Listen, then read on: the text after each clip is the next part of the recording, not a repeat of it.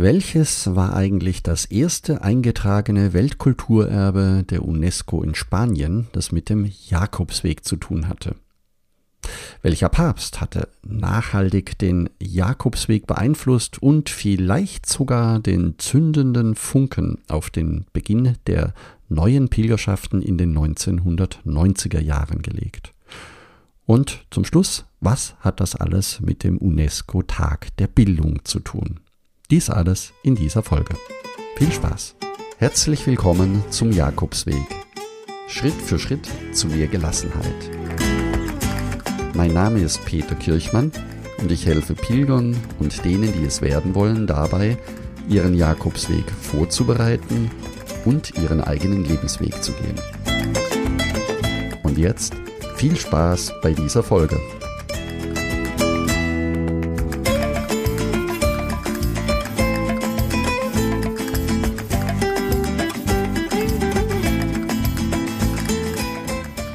Lass uns mal gemeinsam überlegen, was der UNESCO-Tag der Bildung am morgigen 24. Januar eigentlich bedeuten könnte.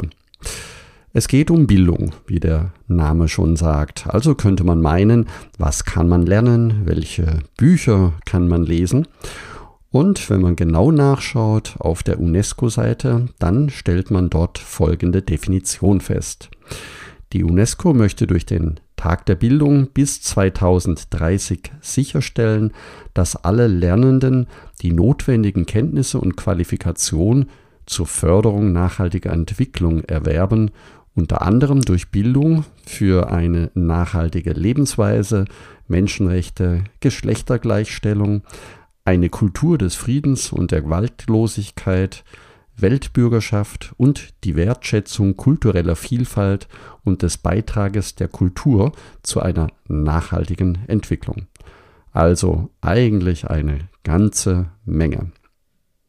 Als ich das gelesen hatte, habe ich mich selber gefragt, welchen Beitrag leistet eigentlich der Jakobsweg für Kultur oder für eine nachhaltige Entwicklung in einem vereinten Europa und habe nachgeblättert.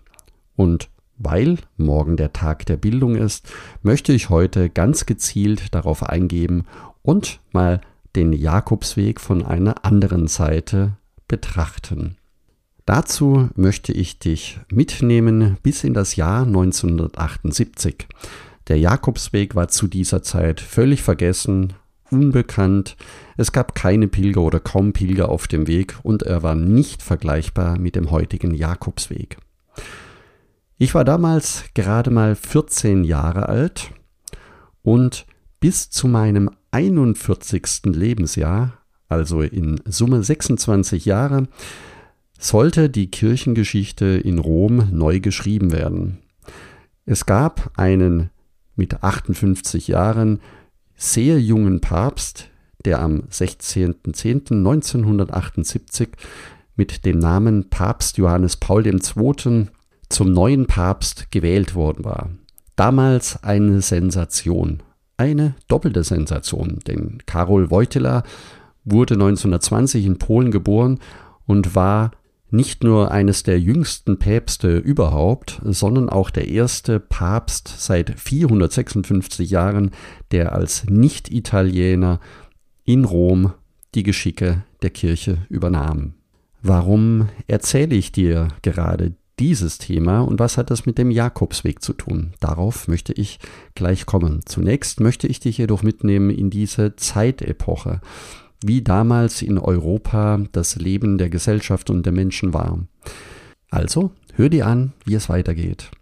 Es war eine Zeit, in der Europa geteilt war. Ein sogenannter eiserner Vorhang trennte Europa in West und Ost. Zwei unversöhnliche militärische Blöcke standen sich gegenüber und 1979, also ein Jahr später nach der Papstwahl, kam es zum sogenannten NATO-Doppelbeschluss. Die atomare Aufrüstung in Westeuropa durch Mittelstreckenraketen begleitet durch große Friedensdemonstrationen in ganz Europa, in Bonn 1981 im Hofgarten mit über 350.000 Teilnehmern und ein Jahr später 1982 mit über 500.000 Teilnehmern, die friedlich gegen diese atomare Aufrüstung demonstrierten. Zu dieser Zeit hättest du auf dem Jakobsweg, wenn er schon existiert hätte, weder polnische noch tschechische noch slowenische Pilger auf dem Jakobsweg treffen können. Aber auch ungarische oder rumänische Pilger hättest du auf dem Jakobsweg nicht getroffen. Kommen wir deshalb wieder zurück zu Papst Johannes Paul II. Mitten also in diese Stimmung, die Europa in zwei Hälften spaltete, mitten in diese Stimmung hinein, besuchte Johannes Paul II. im Jahr 1982, also genau in diesem Jahr der großen Friedensdemonstrationen, Santiago de Compostela. Es war von Pilgerboom überhaupt nichts zu merken. Im Gegenteil, in Santiago war es ruhig, es war ein entlegene, es war eine entlegene Stadt im äußersten Nordwesten Spaniens. Es gab sehr wenige Pilger, eine Pilgerschaft nach heutigem Maßstab war nicht vorhanden.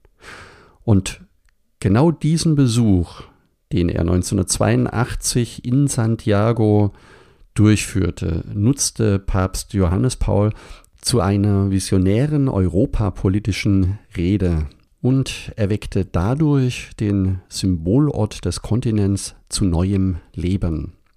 Jetzt wirst du dich sicher fragen, wie er das gemacht hat oder was Inhalt der Rede war. Und deswegen möchte ich dir einen Teil davon jetzt vorlesen. Er hat gesagt, schon Goethe hat erkannt, dass das Bewusstsein Europas aus der Wallfahrt erwachsen ist. Die Pilgerreise nach Santiago war eines der wichtigsten Elemente, um das gegenseitige Verständnis so verschiedener Völker wie der Lateiner, Germanen, Kelten, Angelsachsen und Slawen zu fördern. Die Wallfahrt brachte Menschen näher zusammen, verband und einte sie. Über Jahrhunderte begegneten sich auf der Pilgerfahrt Menschen, die sich zur frohen Botschaft bekannten. Und so richte ich meinen Blick von hier auf Europa als jenen Kontinent, der so viel zur Entwicklung der Welt beigetragen hat. Im Bereich der Ideen wie im Bereichen von Arbeit, Wissenschaft und Künsten. Aber ich kann auch nicht von der Krise schweigen, die das christliche Zeitalter an der Schwelle zum dritten Jahrtausend kennzeichnet. Politisch ist Europa geteilt seine unnatürlichen Brüche erlauben den Völkern nicht mehr, sich in einem Klima der Freundschaft zu begegnen und freiwillig ihre Kräfte und Fähigkeiten solidarisch im Dienst friedlichen Zusammenlebens und zur Lösung gemeinsamer Probleme zu bündeln. So rufe ich, Johannes Paul, Sohn der polnischen Nation, dir, altes Europa, von Santiago aus, voll Liebe zu. Kehre um, finde zu dir zurück, sei wieder du selbst. Besinne dich auf deinen Ursprung, belebe deine Wurzeln neu, baue deine geistige und freie Einheit wieder auf in einer Atmosphäre der Achtung gegenüber anderen Religionen. Die anderen Kontinente blicken auf dich und hoffen, von dir die Antwort des heiligen Jakobus zu hören, die er einst Christus gab. Ich kann es. Ja, und dieses Ich kann es wurde dann in den folgenden Jahren in kleinen, zarten Pflänzchen immer größer. Man besann sich in Europa auf den Jakobsweg an vielen Stellen. Mit Unterstützung des damaligen Europarates wurden an zahlreichen Orten und in vielen Ländern begonnen, die Jakobus-Historie aufzuarbeiten. Und vor allen Dingen in Spanien begann der Weg sich langsam zu formen.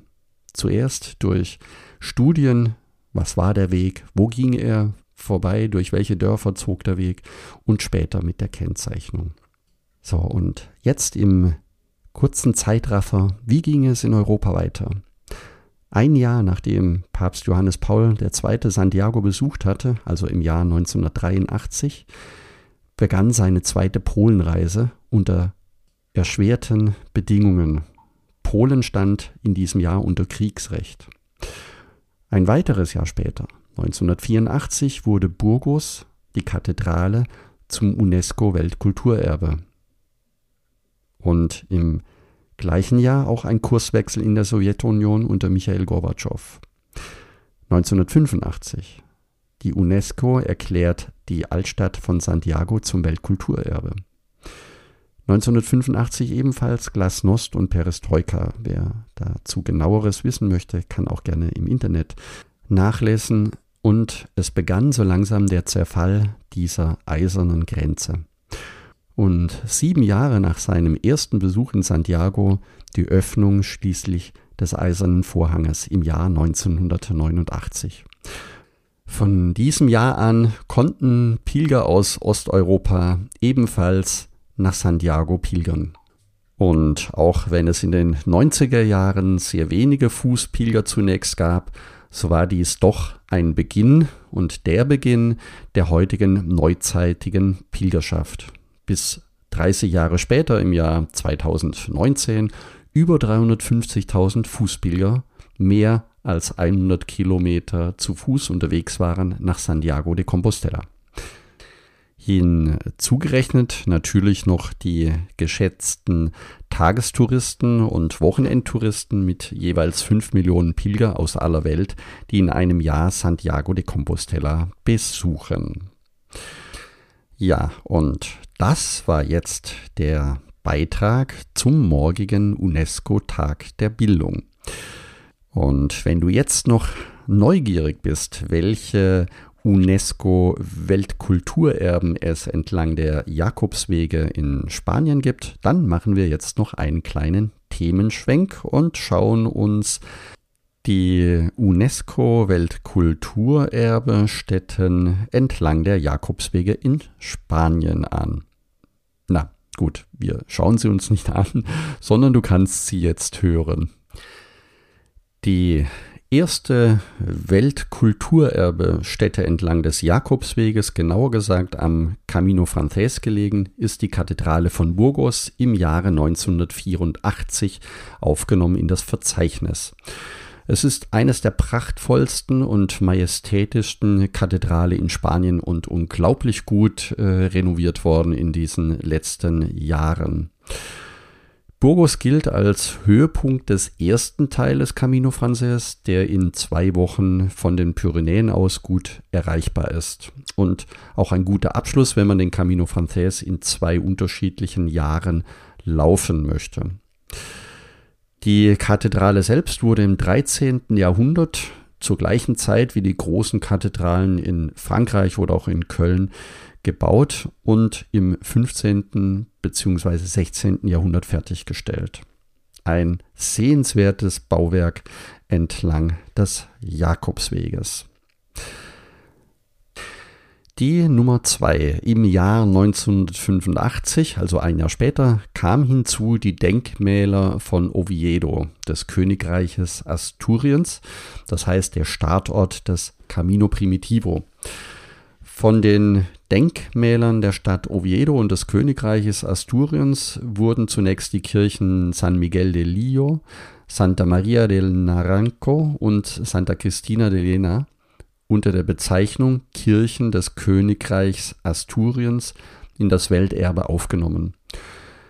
1998 wurden diese Weltkulturstätten auch noch San Juan de los Prados und Cámara Santa, die Kathedrale von Oviedo und La Foncalada erweitert und umbenannt.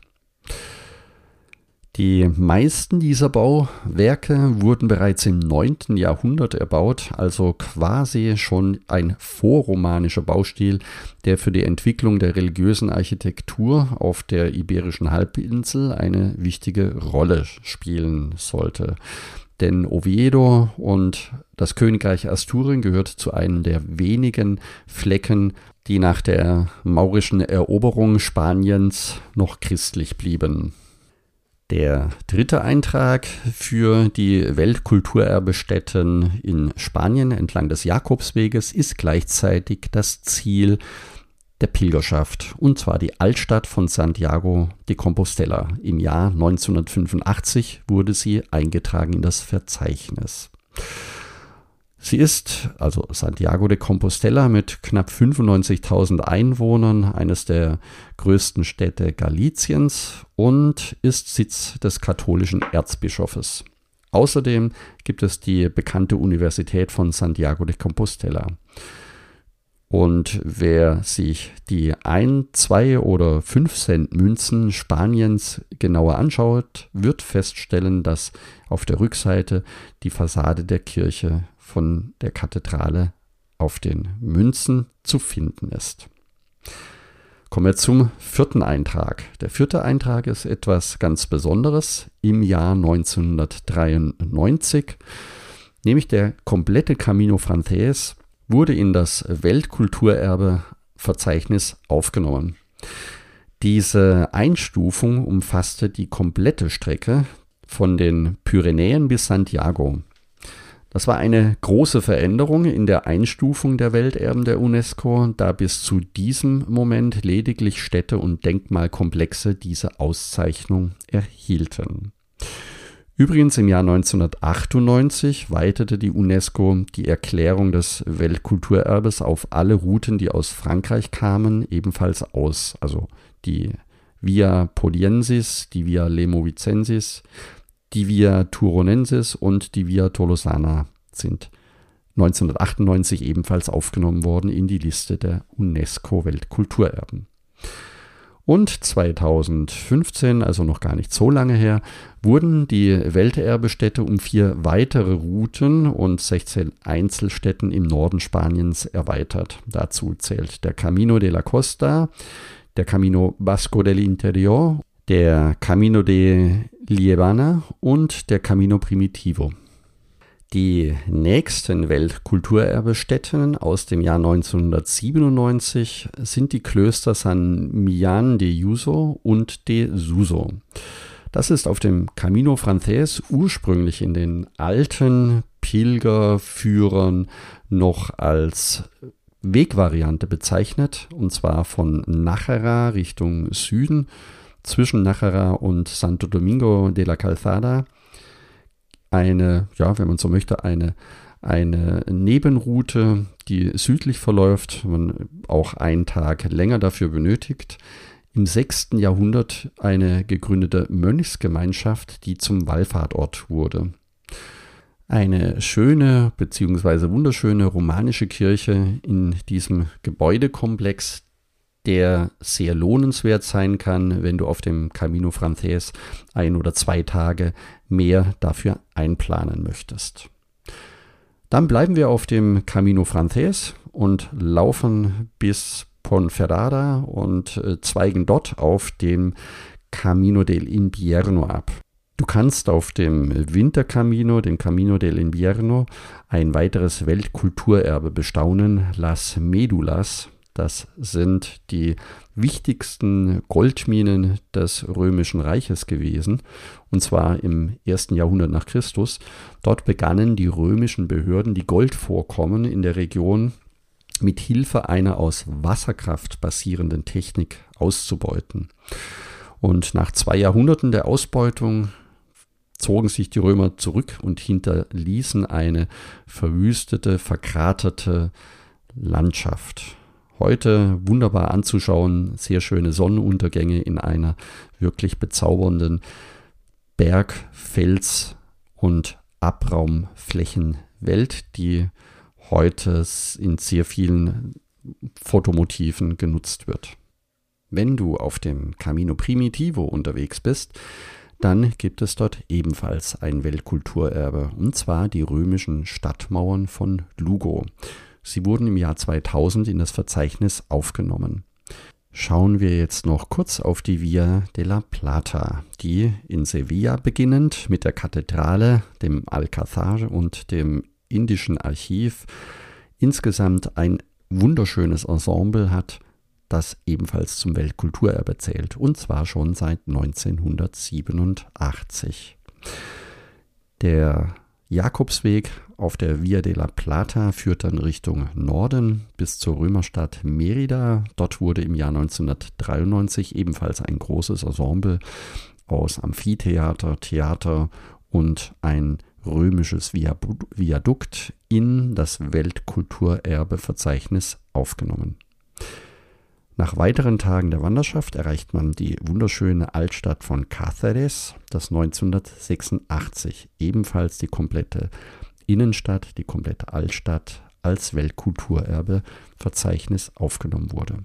Und zum Schluss die letzte Weltkulturerbe-Eintragung im Jahr 1988, meine Lieblingsstadt im Norden Spaniens, und zwar die alte Universitätsstadt von Salamanca. Die komplette Altstadt ist absolut sehenswert und auch die beiden Kathedralen sind einen Besuch wert.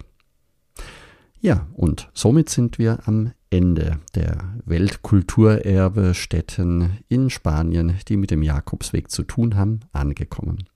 Somit bist du sehr gut auf den morgigen UNESCO-Tag der Bildung vorbereitet.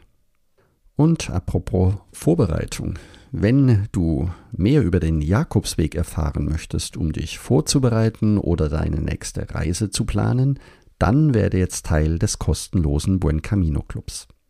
Du kannst dich schneller und einfacher vorbereiten, findest eine Auswahl der Routen, die Übernachtungsmöglichkeiten werden dir klar und es gibt dir die Sicherheit, an alles gedacht zu haben. Du kannst dort ganz konkret von meinen Erfahrungen profitieren. Es gibt ein kostenlosen Herbergsverzeichnis. Es gibt ein kostenloses Herbergsverzeichnis, eine Etappenplanung, eine Packliste, auch einen Online-Kurs zur Vorbereitung, eine Filmtippserie, eine Routenauswahl und vieles mehr. Gehe deswegen jetzt am besten gleich auf buencaminoclub.de und trage dich dort direkt ein. Du kannst alles downloaden, was dir wichtig ist. Zum Schluss noch eine Information über die nächste Folge. In der nächsten Folge möchte ich dir ein paar Buchtipps über den Jakobsweg ans Herz legen. Ich danke dir, dass du zugehört hast und ich freue mich, wenn wir uns nächsten Sonntag wieder hören. Und denke daran, du bist wunderbar. Ich wünsche dir eine lebensfrohe und schöne Woche. Buen Camino, dein Peter Kirchmann von Jakobsweg-lebensweg.de.